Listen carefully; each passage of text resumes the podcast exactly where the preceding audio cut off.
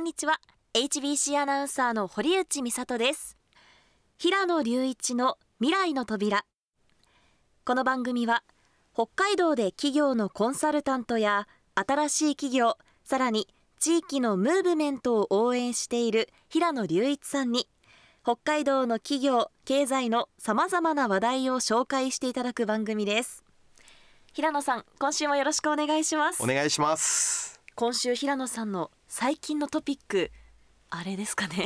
あれですね。あのーまさに6月の7日にですね、はい。記者会見をさせていただいたんですがサフィルバ北海道、まあ、男子のプロバレーボールチームですね。なんとはい。名前チームのロゴすべて変更することになりました。はい。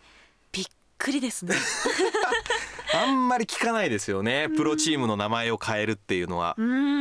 すごい珍しいと。まあ新チーム名はまだご存じない方もいらっしゃるかもしれないのでご紹介させていただくと、えー今回北海道イエロースターズという名称に変更することになりました。イエロースターズ。はい、もうロゴとも合いますよね。そうですね。もともとサフィルバ北海道のこのチームの、まあ、黄色とちょっとした星のマークがあってこうサフィルバ北海道っていう名称ってなかなか言いづらいしどういう意味なんだろうみたいなので覚えづらかった部分ももちろんあったんですけど黄色と星はなんか認識が結構ファンの方もされていたので、ええ。そこはしっかりと残していこうと。やっぱりね人気のあるチームとか愛されるチームになる上で重要なのはみんなに覚えてもらえるかどうかっていうところがすごく重要だと思っていてシンプルでいこうと。まあちょっとねラジオのリスナーの方は見れませんがロゴはこれです。おお星の右側が黄色、はい。で左側が黒。そうです。で黄色の部分のここの上の部分が Y で Y ここが S これでイエロースターズにもなってると。あのイニシャルになってるんですね。そうです。ちゃんと。ああなるほど。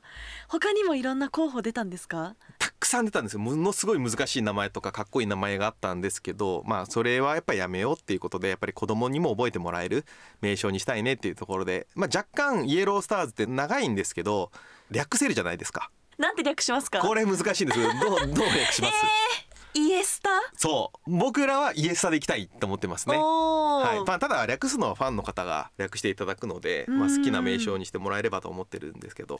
ファンの方も私イエスターだからとか言いそうですね。そうですよね。のあいいです ER をねつけて。イエスターいいね。確かに。本当だ。いきますかね。それちょっとまだ役員会では話にならなかったです。ちょっと検討してみてください。いやーさすが。アイディアいいですね。採用されたら嬉しいな、はい使わせてもらいます。ありがとうございます。じゃああれですね。美里さんの最近のトピックスは？そうですね。あの先日ロケで釣りのロケに行ったんです、はい。で後部市の島巻村うん。というところに行きまして、まあ釣りはまた別でやったんですが、はい。釣れたんですか？はい。あ釣れました。おー。3匹釣れました。でもメインで釣りたかったのがサクラマスだったんですよ。でさすがに釣れなくって。で帰り道にサクラマス50センチぐらい大きい。のものがなんと1600円で売ってたんです。安っ。安いですよね。お得と思って。家に帰って頑張って三枚おろしをしま素して。晴らしい。二十何歳でしたっけ？24です。24歳で桜松三枚おろしできるんですか？いやもう動画を見ながら必死に三枚おろししてムニエルあら汁。で刺身今まだ冷凍してますけど美味しくいただきました。めちゃくちゃ家庭的じゃないですか。もうなんか幸せですね。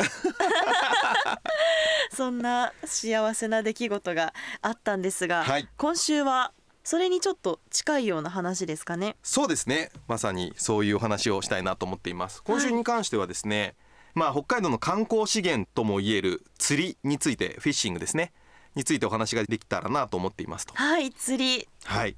メインで話させていただくのが今回は室蘭で手ぶらでフィッシングっていう釣りのツアーですね、うん。の企画なんですけどあの僕自身のことについてお話しすると、はい。35歳で北海道に移住するまでずっと東京にいたんですけどもうとにかく趣味何って言われたら仕事です。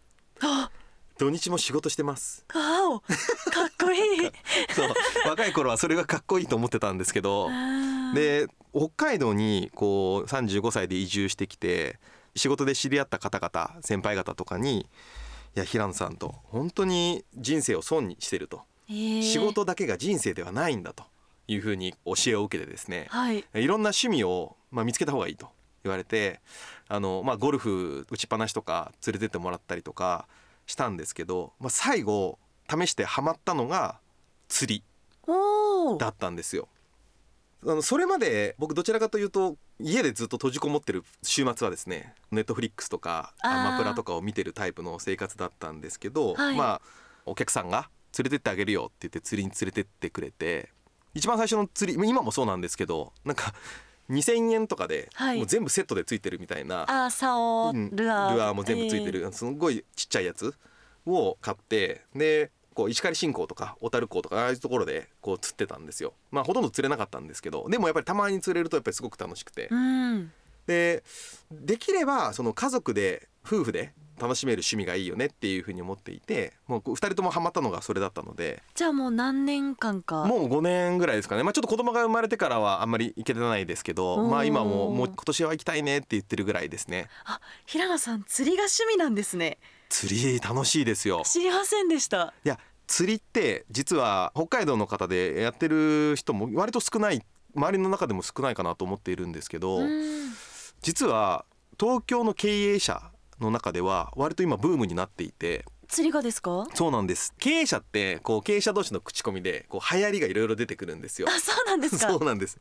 10年ぐらい前ぐらいはマラソンとかが流行ったんですよ。え。ー、もう経営者みんなマラソンしてる。まあ今もやってる方も当然いらっしゃるんですけど、もうとにかくやるんだっていう時期があって、はい。でそれからなんかこうサウナとかもあ今ねサウナね流行ってたじゃないブームでしたね。はい。今もブームか？今もまあね、はい。全然ブームですけど今東京の経営者とかが流行ってるのが釣り。えーサウナから釣りになった釣りんですね。に移ってきてる。まあ釣り終わった後のサウナみたいになってるのかもしれないですけど。セットで。そういう風にまあブームになっているので釣りは今後北海道大きなビジネスのチャンスあるんじゃないかなと思っています。はい、で室蘭で手ぶらフィッシング。はい。ねこのツアー釣りを観光資源にっていうこれもあのニュースで僕も見たんですけどこれ見ててまだ僕も行ってないんですけどこの室蘭の釣りフィッシングは。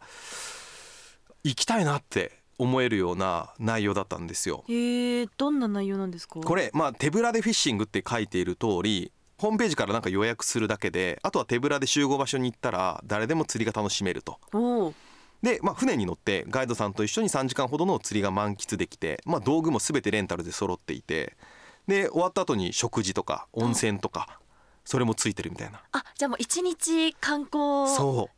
これなんかすごいなと思っていて、ええ。結局釣りするのって割とハードルが高いんですよそうですね。高いじゃないですか。やっぱり道具揃えなきゃいけないですし、はい。道具ないしどういう服着ていったらいいのかもわからないし釣った魚どうしよそう。なりますよね。ね。触れないっていう人もいる じゃないですか。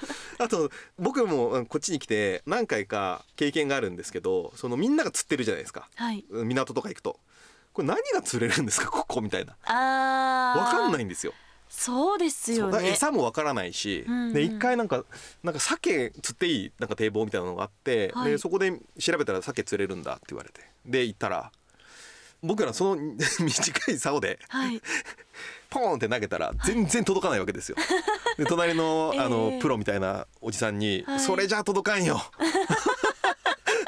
それじゃ届かんそうですよね。竿の長さもわからないですよ全ね然道具何それたらいいかわからない。どこまで飛ばすかとか。そうそうそう。それこそ室蘭だったら。これはガイドがついてるんで、うん。ここではこういうお魚が釣れますよとか釣り方も教えてくれるわけじゃないですか。いいですね。しかも室蘭人気ですよね。室蘭人気なんですよ、はい。まあ、結構盛り上がっていて僕の友達の経営者も今室蘭に移住したりとかえー、してるので。釣りのためにですか？いや全然違います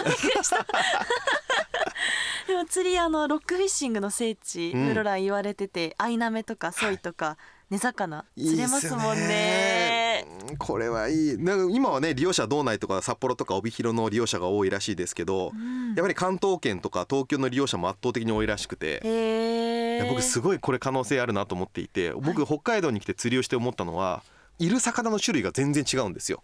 あー。全く違うあそっかそうですよね。そう。だから東京とかで釣り好きになっていろいろ試してると他のエリアの見たことない魚をやっぱり釣りたいみたいな感感情になるみたいでええええ多分来るんだと思うんですよね。だから TikTok とか YouTube とかでも北海道の YouTuber とかインフルエンサーの方が釣りしてるチャンネルってはい。すごい再生回数なんですよ。あ。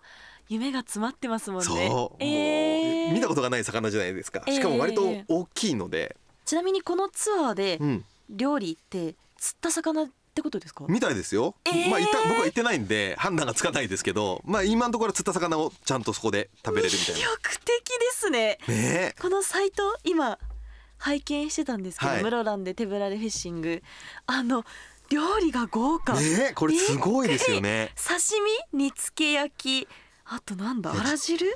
もうだから自分が釣った魚がこうやって出てくるんですよ。いやいいですね。ねもうひとしお美味しく感じますよね。さらに温泉まで入って帰れるなんて言ったらもこの間も釣りしてあのお魚の返り地でまあ あのねなんかかなりこういろいろ作るまあしょうがないっていうかまあそれう、もうん。いいんですけど、そういうのもすべて落とせて、うん。また帰りも手ぶらっていうのがいいですよね。いや本当おっしゃる通りであうん。の釣りって経験が浅いというかまあ経験がまあそれなりになってもそうですけど帰ってから釣り道具をきれいにしたりとかはい。するのが、まあ僕そこまでだから踏み込めてないからかもしれないんですけどしんどって思っちゃうんですようね。それすら解放されるみたいな。そういう北海道ってまあ四方海に囲まれているので今までだったら当たり前にあるような観光資源をうん。ちゃんとこうやってコンテンツとしてしっかりと見せられるようにして道内外から人を来てもらうっていうことを考えた場合これはすごい可能性があるなとうん思っていて、まあ、今日はそういう観光資源のお話をさせていただきました。うん、せっかくこんなに素敵なものがあるんだったらそれを活用したら地域おこしにつながりますもんねおっ。しゃる通りですよ。うん本当に地域に埋もれているものをしっかりと見つめて地域活性化を目指していくっていうのはまさにもうこの番組のタイトルでもあります未来の扉だと思うんですよ。うんもうその目の前にあるのであとはそれをしっかりと開けていくっていう作業かなと思います。はい。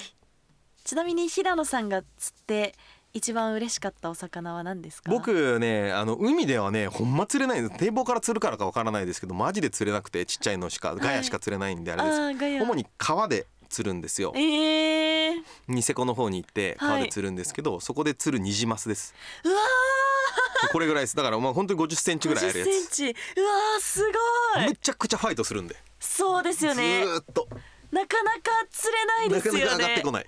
うわー夢です。そう尻別川っていう川があってもう本当にど素人が行ってもマジで釣れるんですよ。えー、くっそでかいのが、えー、尻別川ってニセコの近くですよね。う。ん、はあそうですか。しかも超安全な場所なんで。えー、えこんなとこにいるのみたいな。食べるんですか？それは。そう食べる食べる、うん、奥さんがその場で腹買って。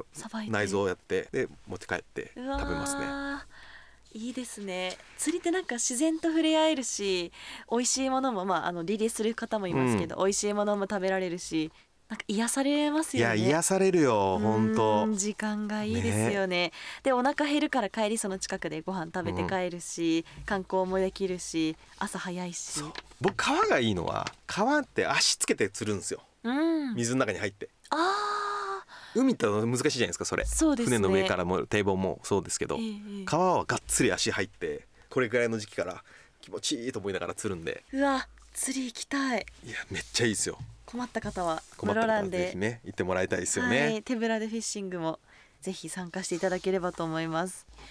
番組ではね皆さんからの釣りの情報なども含めたメールお待ちしております、はい。メールアドレスは未来アットマーク hbc.co.jp です。未来のスペル MIRAI です。未来アットマーク hbc.co.jp です。番組への感想や平野さんに聞いてみたいこと普通のお便りもう一回釣りの情報、うん。などなどどんなことでも構いませんのでお気軽にメッセージをお寄せください、定期的に番組の中でご紹介していきたいと思います。では平野さん今週もありがとうございました。ありがとうございました。平野隆一の未来の扉出演は？今年も子供と一緒に釣りに行きます。平野隆一と。HBC アナウンサー堀内美里でした